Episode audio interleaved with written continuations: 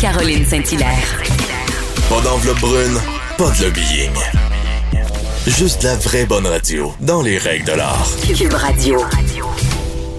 À chaque année, du 1er au 7 juin, se déroule la Semaine québécoise des personnes handicapées. Et ce- le thème cette année, c'est une société plus inclusive, un pas à la fois. On va aller en parler avec la porte-parole de la 25e Semaine québécoise des, pers- des personnes handicapées, qui est animatrice, comédienne, conférencière, Rosalie Taillefer-Simard. Bonjour, Rosalie. Bonjour, Caroline. Est-ce qu'on Con- de te parler aujourd'hui? Ben moi aussi. Donc, tu as accepté d'être la porte-parole, Rosalie, de, de cette semaine québécoise des personnes handicapées. Euh, pourquoi tu as décidé d'accepter cette année?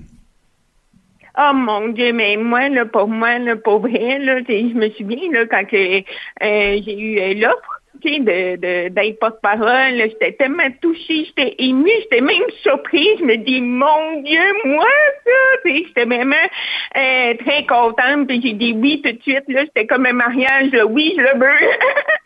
Mais en fait, euh, c'est ça, euh, c'est ça, c'est un plaisir euh, pour moi parce que c'est moi-même, en tant que personne malentendante, je trouve que euh, il y a quelque chose qui vient me chercher puis qui ça, ça représente beaucoup pour moi parce que même quand on vit avec une différence, une incapacité, euh, on a des choses qu'on vit, hein, c'est au quotidien, euh, des, des petites embûches ou des des, des beaux moments aussi de la journée, mais c'est ça qui fait en sorte que euh, on peut toujours améliorer des choses. Ben, c'est pour ça que je me disais, je vais faire mon possible pour sensibiliser la population à la réalité euh, des personnes euh, qui ont une incapacité.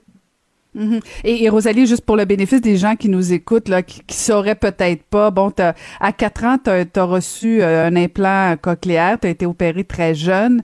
Euh, ton frère aussi, euh, il, il prouve de la surdité. Euh, donc, tu connais ça, le fait de, de, de des fois d'être exclu ou de le regard de l'autre parce que, comme tu dis, tu es différente. Euh, cette semaine-là, c'est une belle occasion justement pour faire un peu de pédagogie, de la sensibilisation. Parce que bon, on parle des sourds, mais il y a, plein d'handicaps variés. Euh, Est-ce que tu penses que c'est important quand même d'avoir cette semaine-là? En fait, pourquoi pourquoi il faut il faut sensibiliser encore en 2021 la notion de la différence? Pourquoi tu penses que c'est encore important? Mais honnêtement, moi, c'est sûr que cette année, c'est la 25e édition de la semaine. Et pour moi, je trouve que c'est tellement important parce que oui, ça s'est amélioré depuis 25 ans, mais qu'il y a encore des choses à améliorer. Puis, tu sais, des fois, il faut juste penser par un petit geste, puis ça change tout. Puis que ça rend plein de personnes heureux, puis euh, c'est ça qu'il faut faire, c'est des ajustements, c'est des détails, euh, mais c'est comme par exemple, c'est sûr que c'est vraiment pas tous les, les, les sortes, euh, ça- peut être une personne avec un trouble de l'autisme, ça peut être aussi euh, des gens euh, avec une déficience intellectuelle, euh, non-voyants, euh, il y a toutes sortes de... Puis faut dire qu'il y a quand même plus d'un million au Québec euh, qui a une incapacité. Que c'est beaucoup, c'est 5% de la population à peu près. Que c'est- quand même beaucoup. Puis c'est pour ça que je trouve que c'est important euh, de changer des petites choses. Puis c'est parce que moi j'ai eu la chance hein, d'animer une émission Mission accessible. Puis Mission accessible, ça jouait à télé, puis c'est un poste que, tu sais, c'est une émission que j'avais adoré de faire parce que j'étais avec un co-animateur qui était en fauteuil roulant, puis j'étais aussi avec une autre personne qui était non-voyant, et j'ai tellement appris de choses en faisant cette émission-là, en côtoyant ces deux personnes-là, puis moi, mon but, là, vraiment, c'est de montrer que les personnes qui ont une incapacité, ils ont du potentiel. Parce que des fois, c'est pas évident de trouver un emploi. Des fois, c'est pas évident de, de tu sais, même à l'école aussi, c'est, c'est important d'aller chercher de l'aide euh, le plus rapidement possible, mieux c'est. Parce que euh, c'est avec les outils, euh, ces outils-là, qui vont faire en sorte qu'on va passer à travers euh, toute le, ben, de notre vie, là, si on peut dire, parce que c'est comme moi, j'ai une orthopédagogue, j'ai des interprètes, j'ai, tu sais, je suis allée chercher euh, tous mes outils pour que je puisse réussir même euh, mon université, tu sais, croire, mais je suis fière de ça. Mais c'est ça, c'est ça qui est important aussi, de ne pas avoir peur d'aller chercher de l'aide. Tu as tellement raison, Rosalie, mais je suis contente que tu parles justement de, de ta co-animation euh, parce que, bon, un, ça te fait sortir de ta zone de confort. Deux, tu le dis, tu as appris aussi euh, des gens avec qui tu as travaillé.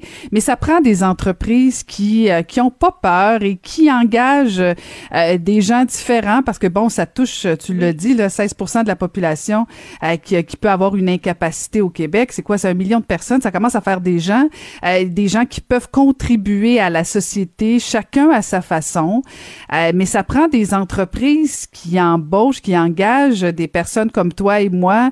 Euh, on, a peut-être euh, des handicaps, des incapacités, mais on n'est pas incapable au complet. mais c'est bien là qu'il y ait des entreprises qui, qui, qui saluons ce courage-là, n'est-ce pas, Rosalie? Ben, vraiment. Puis même là, sur euh, le site web de l'Office des personnes handicapées, il y a même des auto-formations pour les entreprises. Euh, dans le sens que, parce que souvent, les employés ne savent pas comment réagir quand ils reçoivent euh, un client puis euh, qui a un, handicap, mais ils ne savent pas comment réagir avec euh, les personnes. Parce que ça peut être aussi intéressant aussi que les compagnies, les entreprises fassent des formations à leurs employés. Moi, je trouve que ça serait super. Ben, tu moi, je vais vous raconter quelque chose. À un moment donné, il à la pharmacie euh, tout près de chez moi. Et euh, tu sais, avec les masques, bien entendu, c'est plus difficile pour nous de nettoyer les lèvres. Mais c'est ça. Puis là, j'ai dit à la question parce qu'elle avait comme un accent un peu euh, anglophone.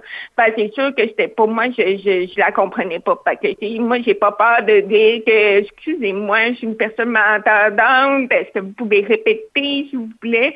Mais elle a figé. Je voyais ses yeux, là, il y avait grossi, puis elle, on dirait qu'elle savait pas quoi faire, c'est pour ça que les gens, surtout qui connaissent pas euh, c'est quoi la différence, mais des fois, ils savent pas trop euh, qu'est-ce qu'il faut faire, puis sur le coup, euh, je comprends que des fois, ça fait comme un saut. Tu oh mon Dieu, elle va-tu comprendre? Elle va-tu m'entendre? Elle va-tu... Ben, ben, c'est ça qui, qui, qui se tréponne dans le fond, de, de, de former mes employés. Aussi. Ah, je suis contente de t'entendre et j'avais un peu les yeux pleins d'eau parce que je me rappelle aussi de ma première fois à la avec les masques euh, où j'essayais d'expliquer aux pharmaciens que je comprenais rien parce que là j'étais euh, j'étais complètement euh, dans le vide je voyais pas de lèvres. Puis en même temps bon les gens ont, deux impressions. Ou bien ils pensent que tu es un complotiste tu veux pas porter le masque ou bien ils pensent que tu es un peu euh, t'es un peu débile puis là ils se mettent à crier après toi. Il y a comme des comportements les gens savent pas toujours comment réagir. C'est très difficile et effectivement je pense qu'il faut que les gens soient plus sensibles comment aborder l'autre personne parce que euh, bon, on a un handicap, mais euh, mais on on n'est pas complètement fou. Là. On peut on peut comprendre des choses. Faut juste des fois y aller plus lentement. Et, je pense que c'est important de, de faire de la sensibilisation. Comment réagir avec l'autre personne qui a un handicap? Je pense que c'est la base. Euh, juste le fait d'être à l'écoute aussi peut-être. Euh, de prendre un peu de temps. On n'a pas toujours, mais ben, maintenant on en a. depuis euh, depuis un an, on a un petit peu plus de temps qu'avant, mais euh, dans une autre vie, on avait moins de temps. On était toujours pressé. je pense qu'il faut prendre le temps de parler avec l'autre personne, surtout si elle a un handicap. Mais c'est ça, puis moi je dis, je dirais au public là vraiment la patience, ça change tout.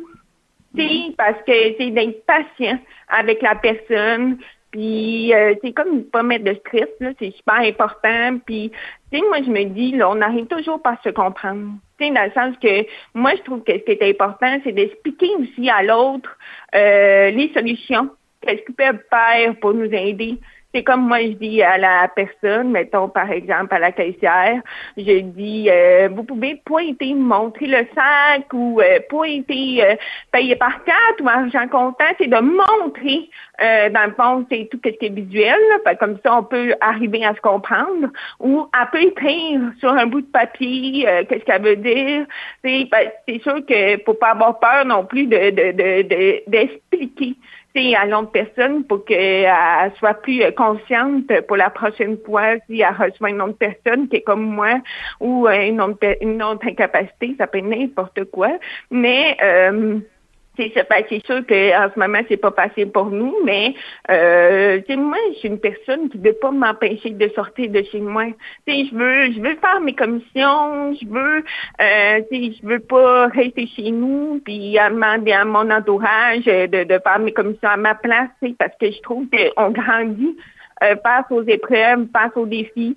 Euh, on apprend aussi euh, avec ce qu'on vit puis je, trouve que c'est ça qui fait qu'on s'améliore, ne veut pas. Et si on grandit euh, face aux épreuves, euh, tu es probablement une très très grande euh, Rosalie. Sur quoi sur quoi tu travailles ces temps-ci? Parce que bon, tu es, porte-parole de la semaine québécoise des personnes handicapées, mais sinon actuellement tu fais quoi aussi? Mais sinon, euh, en ce moment, je suis ambassadrice pour une compagnie de peinture, ça s'appelle Colorantique.